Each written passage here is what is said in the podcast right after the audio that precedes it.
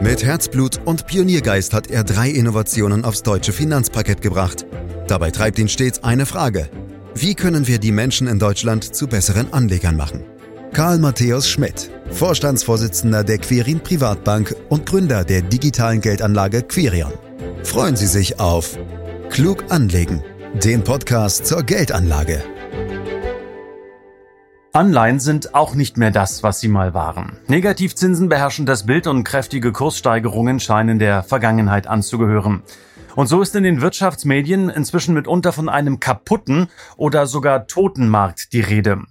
Wir werden jedoch, und das kann ich Ihnen jetzt schon versprechen, in den nächsten Minuten eine ganz lebendige Diskussion in diesem Podcast haben, den Sie überall da abonnieren können, wo es Podcasts gibt, zum Beispiel bei Spotify. Die Frage des Tages lautet also, werden Anleihen überhaupt noch gebraucht? Und Antworten wollen wir gemeinsam finden mit Karl Matthäus Schmidt, der ist Vorstandsvorsitzender der Quirin Privatbank AG und Gründer der digitalen Geldanlage Quirion. Hallo Karl. Hallo Andreas. Karl, ich muss mich zum Start gleich mal outen. Ich bin oft gesagt nämlich kein großer Anleihe-Fan. Wie schaut's denn bei dir aus? Bei mir ist es ähnlich. Äh, ich bin nämlich auch kein so ganz großer Fan. Du weißt ja, dass ich ein Unternehmer aus Leidenschaft bin und von daher stehen bei mir Aktien natürlich viel höher im Kurs als Anleihen. Aber das heißt nicht, dass ich mit Anleihen nichts anfangen kann. Mir ist natürlich bewusst, dass Anleihen vor allem im Rahmen eines breit gestreuten Depots wichtige Aufgaben haben, die keine andere Anlageform übernehmen kann. Mhm. Und trotzdem hast du sicherlich natürlich über all die Jahre und Jahrzehnte dich immer wieder mit Anleihen beschäftigt und womöglich auch im Portfolio gehabt. Weißt du noch, was deine erste Anleihe war? Ja, da habe ich mich dran erinnert. Ich bin ja, wenn du so willst, ein fränkisches Zonenrandkind. Und da war meine erste Anleihe wirklich die Wiedervereinigungsanleihe äh, 91. Das war immerhin ein 9%er mit 10 Jahre Laufzeit. Und das waren doch noch herrliche Zeiten für Anleihenbesitzer, oder Andreas?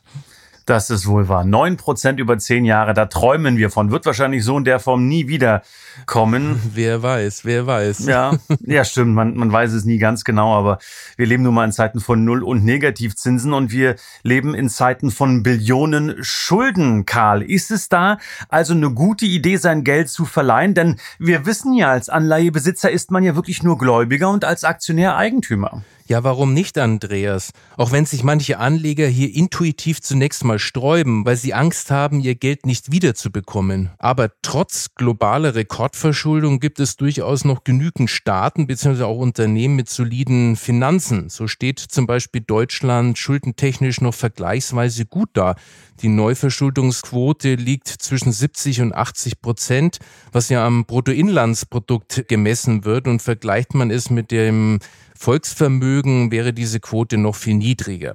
Entscheidend ist immer die Einzelbetrachtung. Ist der jeweilige Anleihenschuldner aller Voraussicht nach in der Lage, die Anleihe ordnungsgemäß zu bedienen? Das heißt, gelingt ihm die pünktliche Zinszahlung und die Tilgung am Laufzeitende?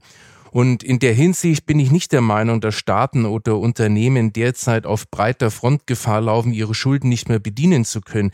Dafür ist das marktwirtschaftliche Gesamtgefühl einfach noch zu stark. Aller Krisen der letzten Jahrzehnte und hoher Verschuldung zum Trotz.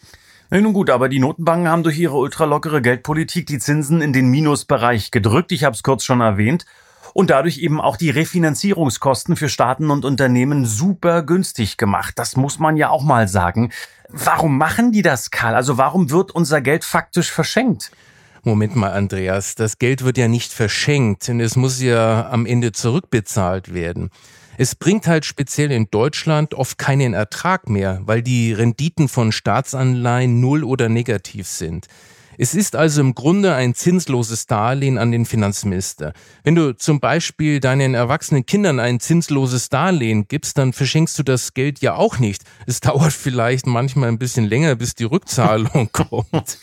Oh ja, manchmal auch nie. genau. Ja, in anderen Ländern gibt es übrigens noch durchaus positive Renditen. Zum Beispiel in den USA beträgt die Rendite zehnjähriger Anleihen aktuell 1,6 Prozent.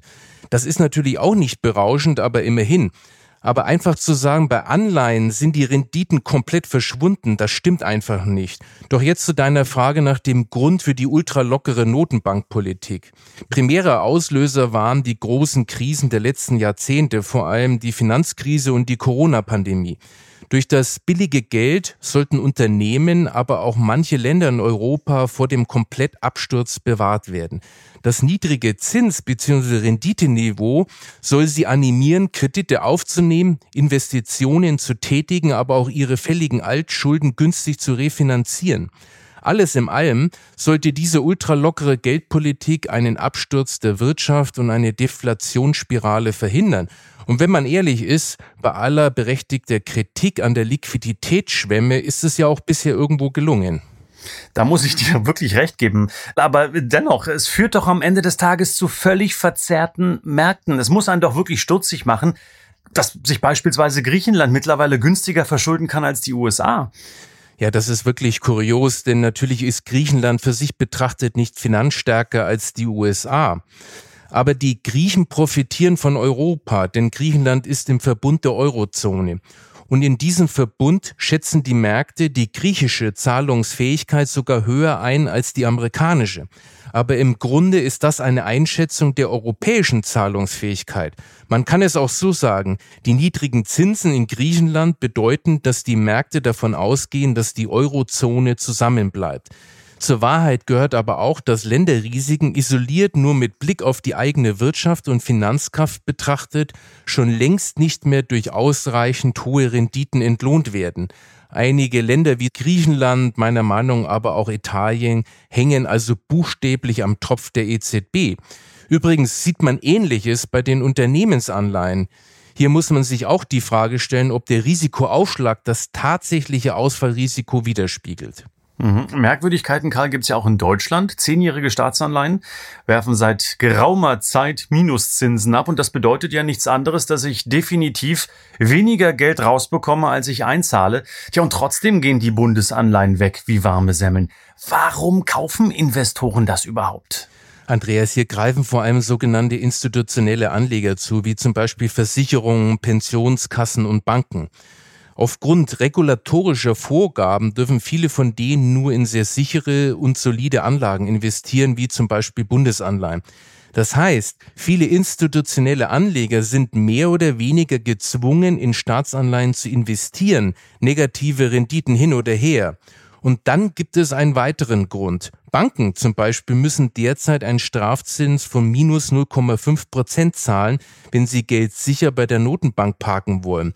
Zehnjährige deutsche Staatsanleihen dagegen rentieren aktuell mit minus 0,2 Prozent und sind damit das wohl etwas kleinere Übel. Und schließlich gibt es immer noch professionelle Anleger, die versuchen, Zinsbewegungen für sich auszunutzen, um so einen Zusatzertrag zu erwirtschaften. Sie versuchen damit einen Zusammenhang auszunutzen, der generell für bereits am Markt notierte Papiere gilt. Wenn nämlich die Marktrendite beispielsweise von zehnjährigen Bundesanleihen von aktuell minus 0,2 Prozent wieder auf minus 0,3 oder gar minus 0,4 Prozent absackt, führt das zu steigenden Anleihenkursen. Diesen Kursgewinn kann der Investor durch einen Verkauf der Anleihe realisieren. Ergo, auch im Umfeld von Minusrenditen lassen sich zumindest theoretisch im laufenden Börsenhandel durchaus Kursgewinne erzielen. Allerdings muss man auch dazu sagen, dass diese speziellen Investoren im Schnitt nicht sehr erfolgreich sind.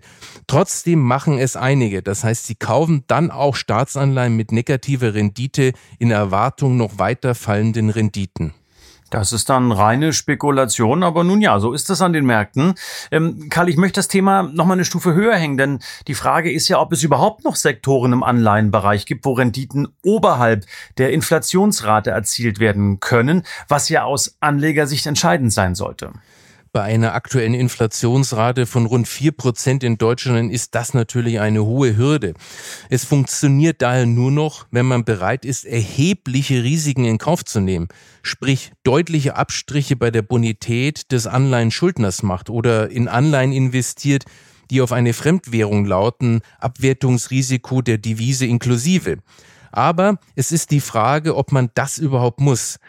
Denn der Vergleich der aktuellen Rendite mit der aktuellen Inflation ist an sich nicht korrekt. Denn die aktuelle Inflationsrate ist ja eine Preissteigerung der Vergangenheit, während die Rendite auf die Zukunft gerichtet ist, sprich auf den Zeitpunkt, an dem die Anleihe fällig wird. Darum heißt es ja auch Rendite auf Endfälligkeit. Im Grunde ist also für eine Gegenüberstellung die Durchschnittsinflation über die gesamte Laufzeit hinweg relevant.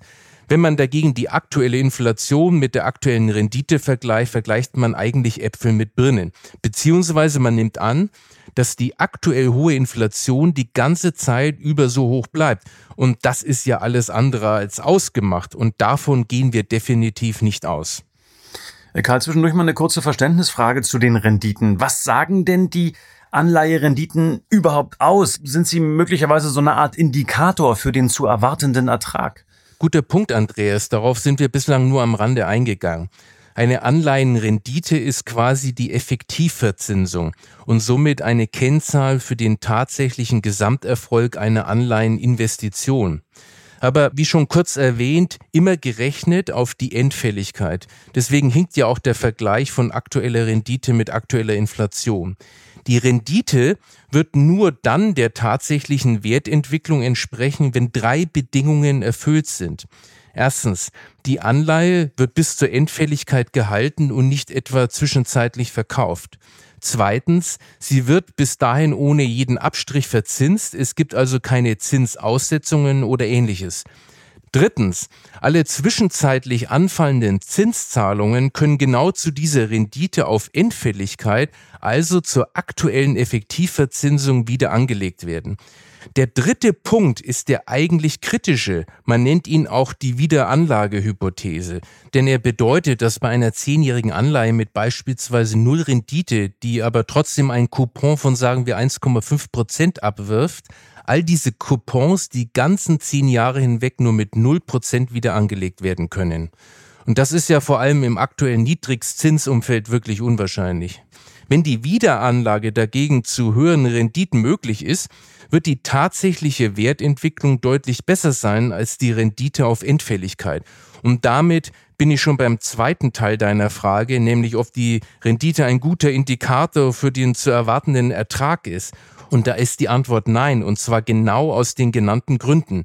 Wenn die Zinsen in Zukunft steigen, wann auch immer, dann werden die Wiederanlagesätze besser sein als heute. Und damit wird auch die tatsächliche Wertentwicklung einer Anleihe, die heute meinetwegen mit 0% rendiert, positiv sein. Nur wenn alles so bleibt wie heute, wird auch die Wertentwicklung der Rendite entsprechen.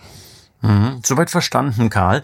Du sagst allerdings auch immer, man soll sein Geld schön breit streuen und zwar über viele Anlageklassen hinweg. Welche Aufgaben können Anleihen heutzutage in einem Depot überhaupt noch sinnvollerweise erfüllen, wenn sie eben kaum mehr Rendite erzielen? Ich hatte ja schon erwähnt, dass Anleihen vor allem für bestimmte institutionelle Anleger sehr interessant sind.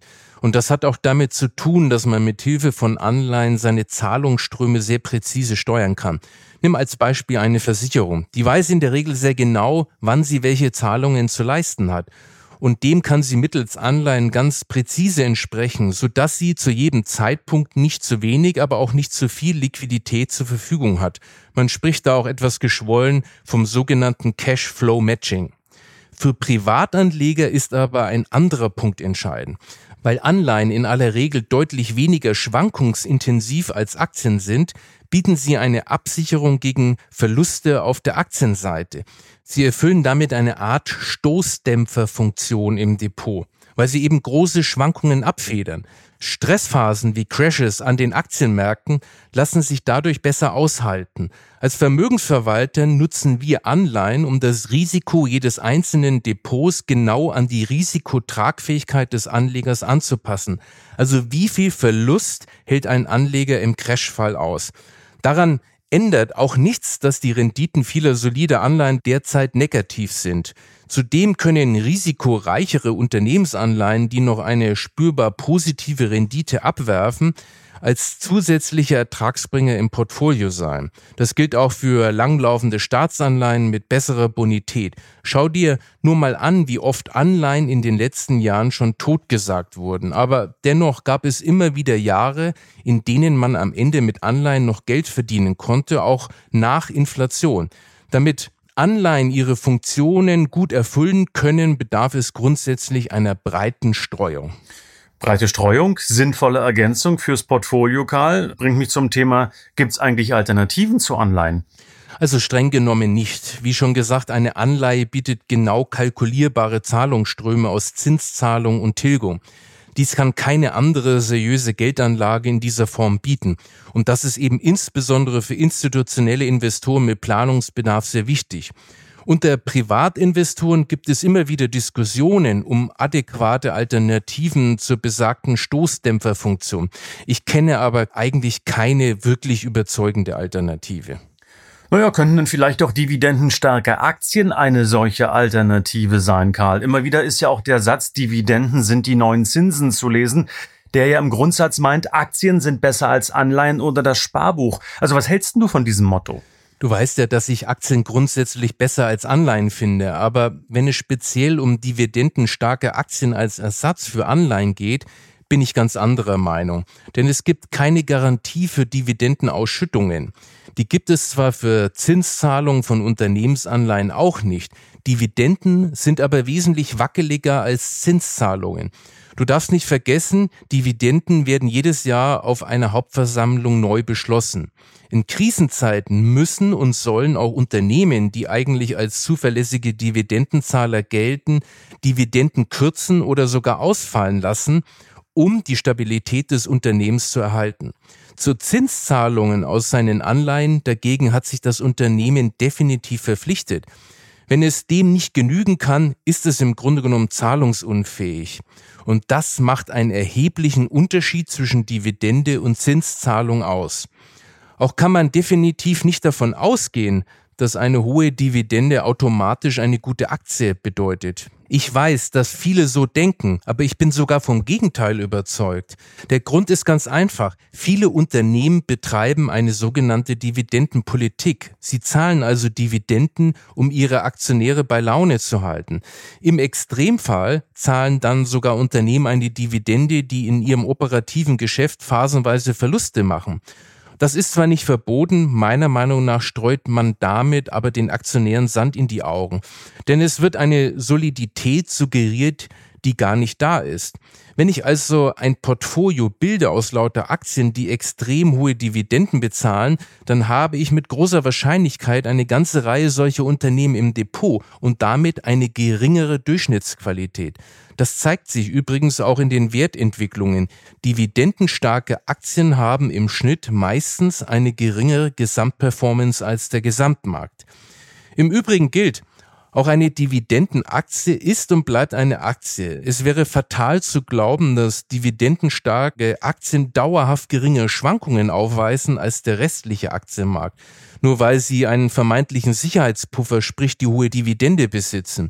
Da kann ich mich als Anleger nicht darauf verlassen. Kurz gesagt, was hilft mir also eine hohe Dividende, wenn im Gegenzug der Aktienkurs abschmiert?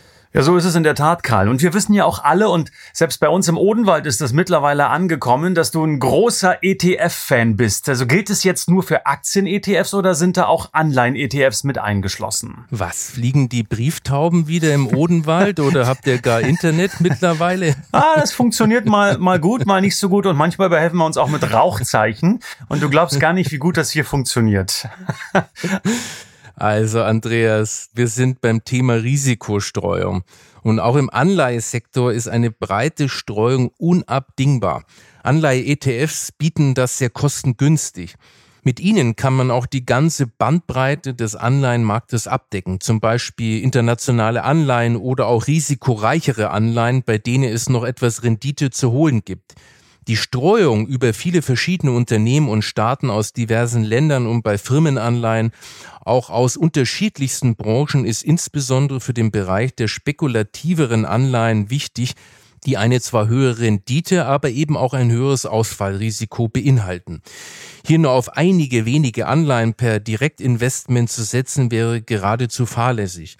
Darüber hinaus muss man auch an eine saubere Laufzeitenstreuung denken. Man braucht nicht nur mittlere und lange Laufzeiten, auch kürzere Laufzeiten muss man mit im Gepäck haben.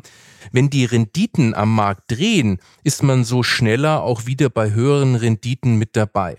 Fällige Anleihen werden im ETF ja direkt zum aktuellen Renditeniveau wieder angelegt. Mit einer intelligenten ETF-Mischung kann man all diese Aspekte hervorragend berücksichtigen. Tja, mit anderen Worten, die Formel für Anleihen Null Rendite gleich Null Bedeutung gilt also nicht? Definitiv nicht, Andreas. Anleihen gehören in jedes gut strukturierte Depot. Denn an ihrer Funktion als Stabilitätsanker und vor allem als Stoßdämpfer ändert auch das aktuelle Zinstal nichts. Und nicht alle Anleihen haben ja eine Nullrendite. Mhm. Und wenn deine Kinder künftig kommen und eine kleine Anleihe aufs Taschengeld haben wollen, bist du dabei? Na klar. ja, was sollst du jetzt noch anderes sagen? Ich kann nur hoffen, dass deine Kinder regelmäßig diesen Podcast hören. Dann wissen sie, was sie den Rest des Jahres zu tun haben. Ganz herzlichen Dank, Karl Matthäus Schmidt, für diesen Podcast der jeden Freitag erscheint, auch weiterhin selbstverständlich. Sie können ihn direkt abonnieren, um keine Folge zu verpassen. Sie können uns Fragen stellen unter podcast.quirinprivatbank.de oder auch mehr Infos suchen und selbstverständlich finden auf www.quirinprivatbank.de. Bleiben Sie uns also am besten gewogen, verpassen Sie keine weitere Folge. Nächsten Freitag sind wir wieder für Sie da. Für heute sage ich herzlichen Dank fürs Lauschen. Das war Klug anlegen der Podcast zur Geldanlage der Quirin Privatbank mit dem Vorstandsvorsitzenden Karl Matthäus Schmidt. Wir freuen uns über Ihre Rückmeldungen und Themenwünsche, die Sie uns gerne an podcast.quirinprivatbank.de senden können. Die Quirin Privatbank steht für echte Unabhängigkeit, da sie auf Provisionen und hauseigene Produkte verzichtet. Das innovative Anlagekonzept Marktmeinung Wissen beruht auf bewährten Erkenntnissen der Finanzmarktforschung und investiert frei von Prognosen in den weltweiten Kapitalmarkt. Die Bank unterstützt interessierte Anleger bei der Altersvorsorge und dem langfristigen Vermögensaufbau. Mehr Informationen erhalten Sie unter querinprivatbank.de.